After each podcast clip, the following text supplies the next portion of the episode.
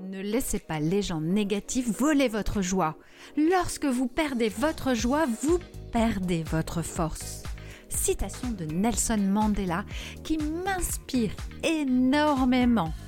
Et toi, qu'est-ce que tu en penses? Bienvenue sur le podcast Les coulisses du speaker avec Sandrine Apérin pour une parole authentique et audacieuse. Prendre la parole en public n'a jamais été aussi important qu'aujourd'hui. Et pourtant, tu te sens mal à l'aise. Tu stresses avant une présentation ou un rendez-vous. Tu observes parfois des signes de baisse d'attention de tes interlocuteurs ou tout simplement tu souhaites te perfectionner dans un domaine que tu maîtrises déjà. Ce podcast est fait pour te donner les astuces qui feront vibrer ton message afin d'impacter le monde et donner de la confiance à tes clients. Rien que par ta présence et tes mots. Tu y trouveras les clés pour garder ta belle authenticité, développer ton enthousiasme et enfin réussir à délivrer ton message. Si tu es prêt à passer à l'action, rejoins cette belle communauté. Bonjour, l'épisode Joie en public entre fardeau et impact éloquent est là pour répondre à tes questions. Dans cet épisode, je vais te parler des conséquences d'un discours sans joie ou fait avec trop de joie. Les astuces pour te connecter à celle-ci tout en racontant des anecdotes de mes coachés. La joie est quelque chose de primordial pour moi euh, parce que la vie, euh, le côté manager, avait fait en sorte que je perde celle-ci en fait.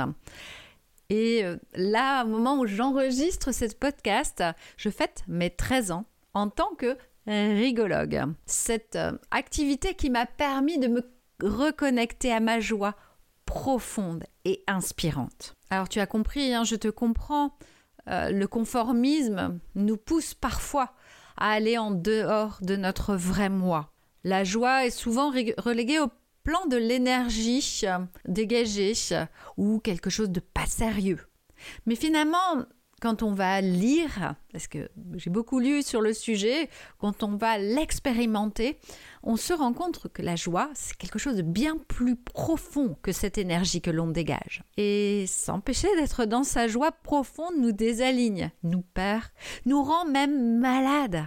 Et s'autoriser à qui nous sommes, c'est essentiel. Alors, une bonne question à se poser, est-ce que la joie, elle est exubérance? Et que la boussure, grande démonstration.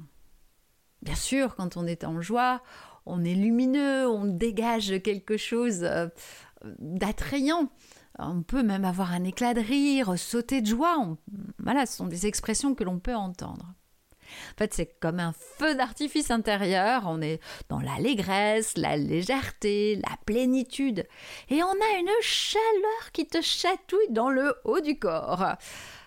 Moi, j'aime dire, c'est la vie qui danse dans tes veines. Et en fait, la joie, elle est bien plus profonde. C'est de la lumière que tu vas qui va se diffuser dans tes cellules.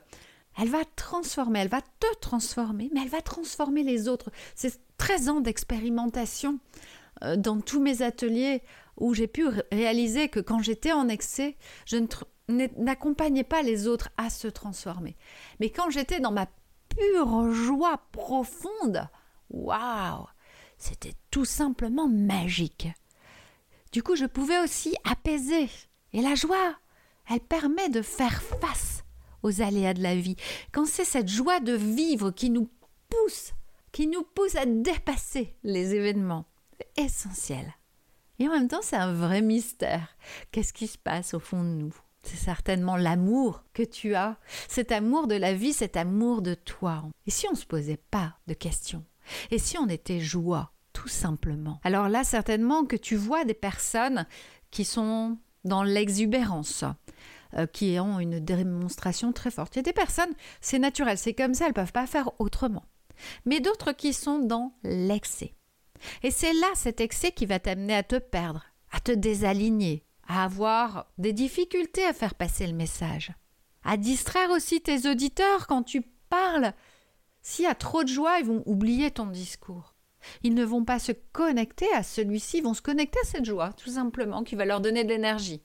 Et ils peuvent ne plus t'écouter, voire, du coup, euh, te prendre, ne pas te prendre au sérieux surtout. Ce qui est important, c'est d'adapter ta joie au contexte, au discours.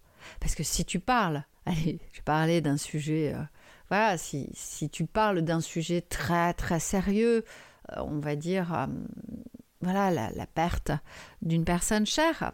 Mais en même temps, tu peux y mettre de la joie à certains moments, mais bien sûr, tu vas pas être en joie du début jusqu'à la fin. Alors juste pour te dire qu'en résumé, quand tu parles en public, la joie peut avoir un impact significatif sur l'engagement de ton public, sur son attention. Du coup, tu vas être vachement plus persuasif.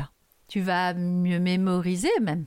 Le public aussi, hein, parce qu'on apprend mieux quand on est dans la joie. Et tu vas avoir une perception plus globale du message, notamment tes interlocuteurs. Donc ça rend la communication beaucoup plus vivante, positive et mémorable. Allez, je te raconte l'histoire de Lucie qu'on retrouvera d'ailleurs euh, dans mon podcast en interview dans dans deux trois semaines. Donc euh, quand j'ai accompagné Lucie, donc elle avait une, intervention professionnelle à faire. Donc on s'est vu sur un timing très court au départ. Donc elle avait déjà préparé son texte.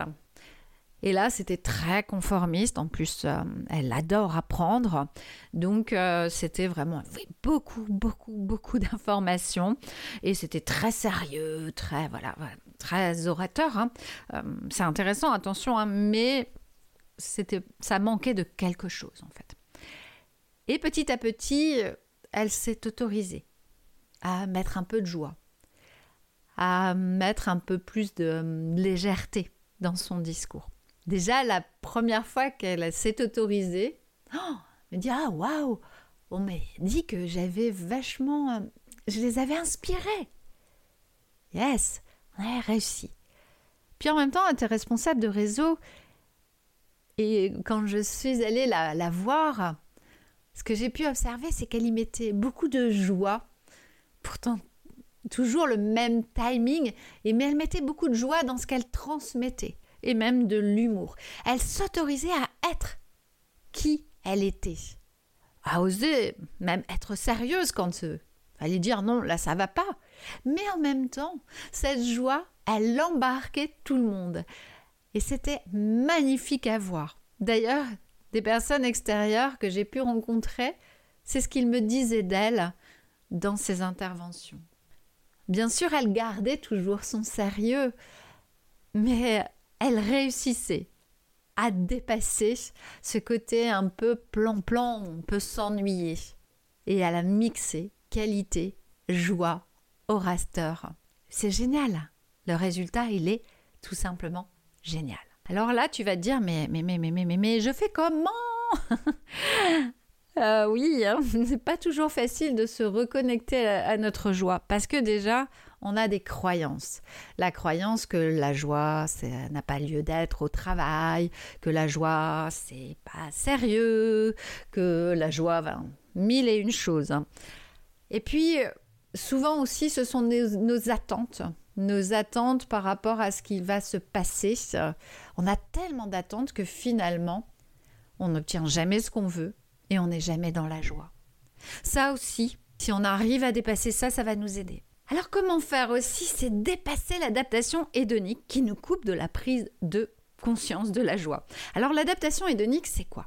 C'est la fonction mm, de notre cerveau à s'adapter à une situation complexe pour pouvoir mieux la vivre.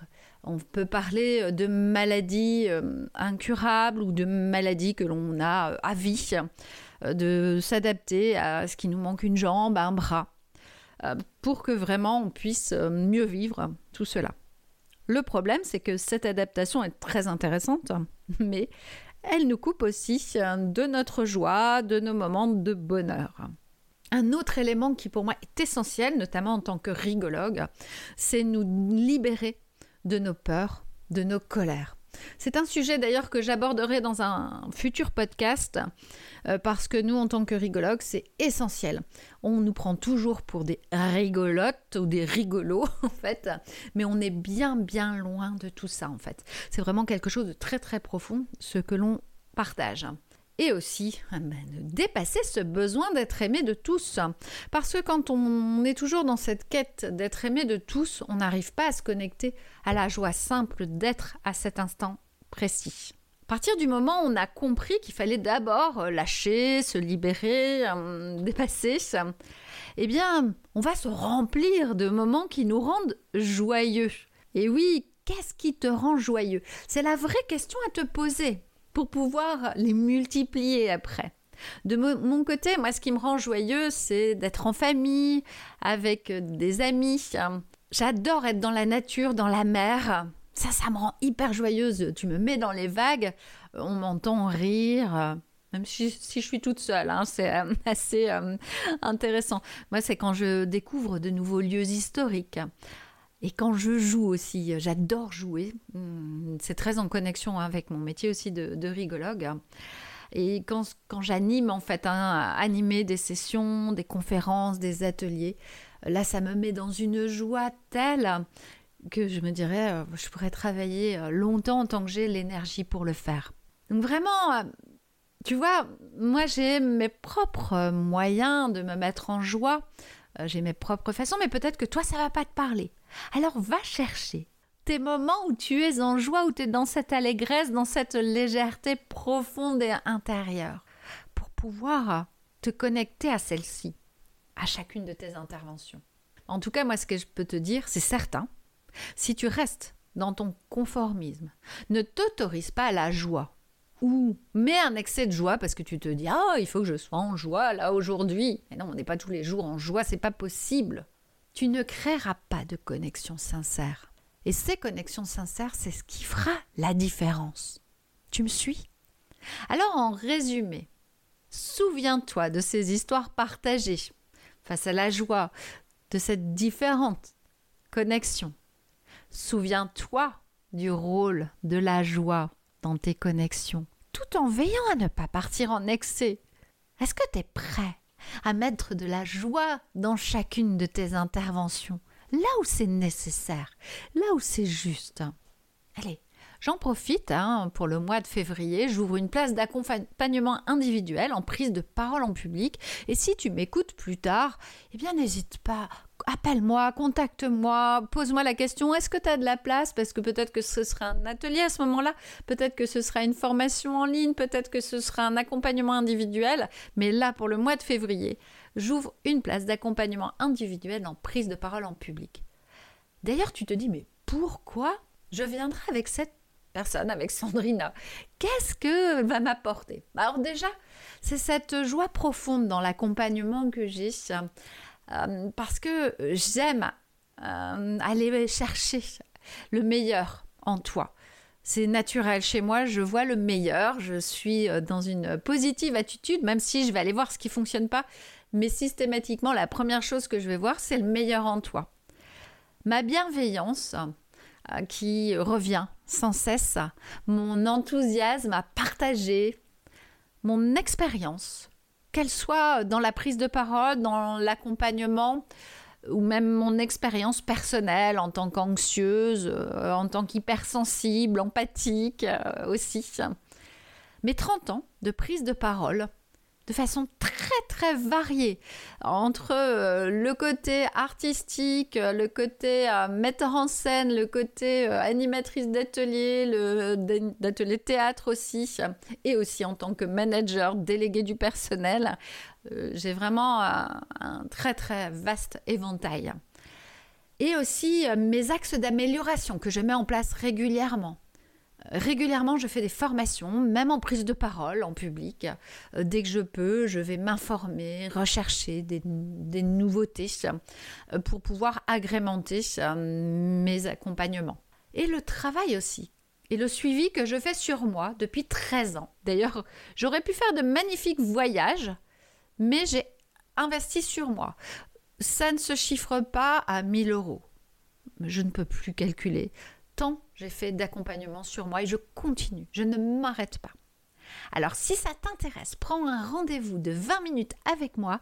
Tu as les liens qui sont dans la biographie de cet épisode où tu viens me contacter sur les réseaux sociaux, ça me fera plaisir. Tu sais que ça nous fait plaisir quand tu likes, quand tu nous commentes, quand tu nous fais un retour. Euh, même si je sais que tu écoutes euh, peut-être dans ta voiture et que tu n'as pas euh, à ce moment-là le temps de me répondre. Merci à toi de m'avoir écouté. Alors si tu as envie de continuer à me suivre, n'hésite pas à t'inscrire à ma newsletter, à t'inscrire à mon podcast, à le diffuser autour de toi parce que ça va certainement aider des personnes. Et puis, si tu as envie de mettre un commentaire, n'hésite pas à même me poser une question. Je n'hésiterai pas à te répondre, c'est vraiment, vraiment important pour moi. Et puis, si tu peux mettre des étoiles, ce sera encore mieux, euh, parce que ça va m'aider à le diffuser encore plus.